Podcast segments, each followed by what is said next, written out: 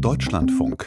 Sport am Samstag. Es ist der vorletzte Tag der nordischen Skiweltmeisterschaft im slowenischen Planica. Vor einer guten Stunde ist der Teamwettkampf der Skispringer zu Ende gegangen und den hat Edgar Endres beobachtet. Mit einer Megaparty feiern die Slowenen ihr Team und den verdienten Weltmeistertitel. Klar siegt das Quartett vor den begeistert mitgehenden Fans um Einzelweltmeister Timi Sajic vor Norwegen und Österreich. Die deutsche Mannschaft, immerhin Weltmeister von vor zwei Jahren, springt von Beginn an der Spitze hinterher. Weil nur Karl Geiger seine beiden Sprünge konstant und sauber runterbringt, ist der Abstand als Fünfter riesengroß. Damit enden erfolgreiche Springertage bei der Weltmeisterschaft in Slowenien mit einer Enttäuschung. Und am Telefon ist der Olympiasieger und langjährige Fernsehexperte Toni Innauer. Guten Abend, Herr Innauer. Schönen guten Abend. Ein Fünfkampf um die Medaillen war dieser Teamwettbewerb. Am Ende steht der Gastgeber ganz oben Slowenien. Ist das der gerechte Sieger?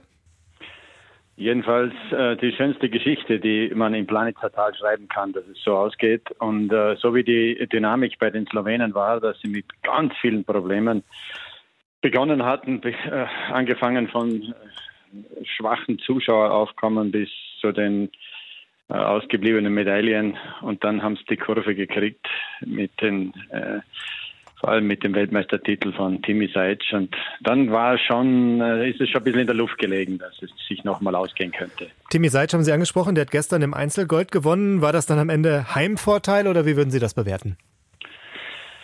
Äh, Timmy Seitz äh, ist einer der ganz großen Talente der Szene. Äh, außerdem hat er noch einen besonderen Background. Er war ja auch der Umstürzler im ganzen slowenischen Team, der vor zwei Jahren rebelliert hat gegen das damalige Trainerteam. Und dann kam Hrgota, ein ganz junger Trainer, ins Spiel.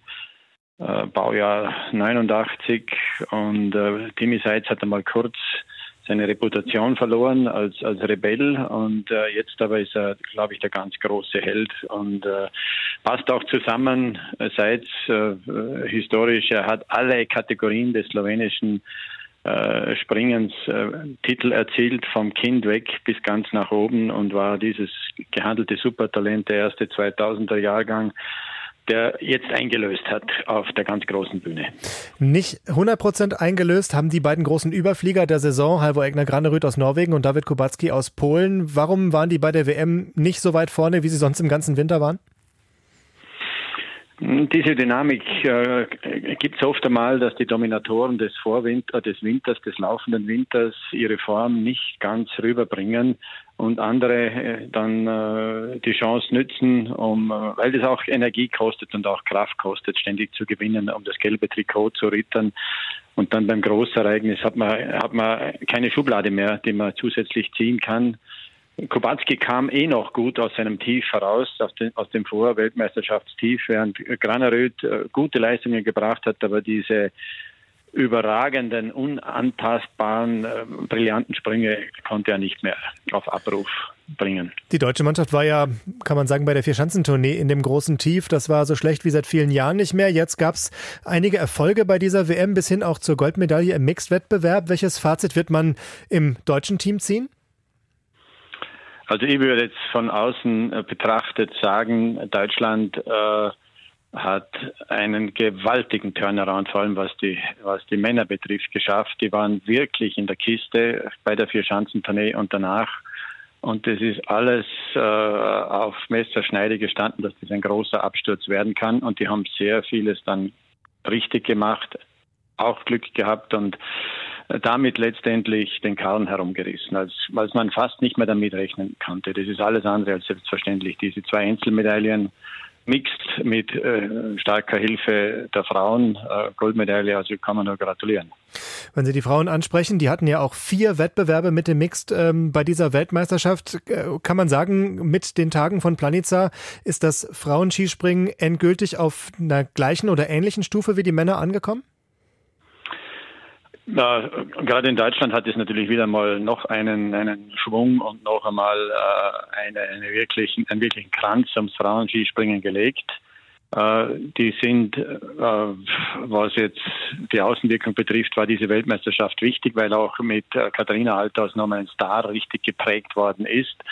Leistungsmäßig äh, traue ich mich noch zu sagen, und das sieht man auch in ein paar, ein paar Dingen, die so im Männerskispringen äh, kaum geben kann. Äh, eine Kanadierin, äh, so toll das ist, ein Riesentalent, gewinnt in dieser Sportart, in der sie überhaupt nicht zu den Standardnationen gehören, gewinnt die Goldmedaille im Einzel. Das gibt es im Männerspringen nicht mehr so etwas.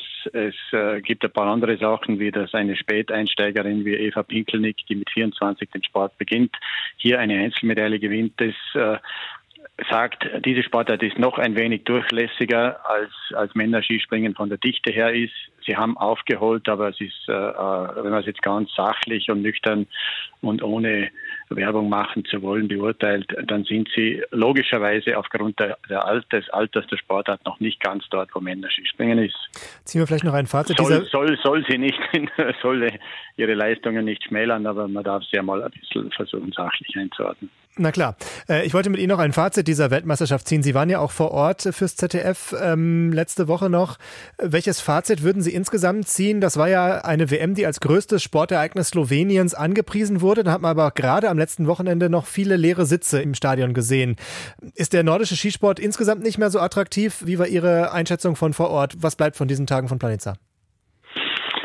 Ich glaube, dass da ein paar Fehler im, im, Management, im Marketing der Veranstaltung passiert sind, in der Einschätzung, wie hoch man mit den Preisen gehen kann. Da hat man so ein, ein bisschen den ganz großen Vogel abschießen wollen mit den äh, zahlungskräftigen Skandinaviern, hat dabei die, äh, die eigenen äh, Landsleute übersehen in der Preiskalkulation, hat übersehen, dass äh, die Polen sich das auch nicht leisten wollen, die ein großes Zugvolk sind äh, zum Skispringen und hat sogar kaum geschafft, die Österreicher über den Wurzenpass zu bringen. Also da sind ein paar Dinge nicht richtig eingeschätzt worden. Das ist schade, äh, kann passieren, wenn der kommerzielle Aspekt zu sehr im Vordergrund steht.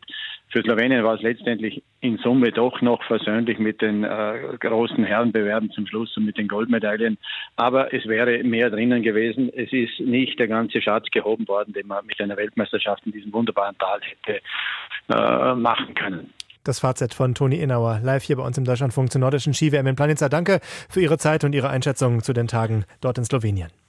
Schönen Abend, vielen Dank auch. Danke Ihnen auch. Servus.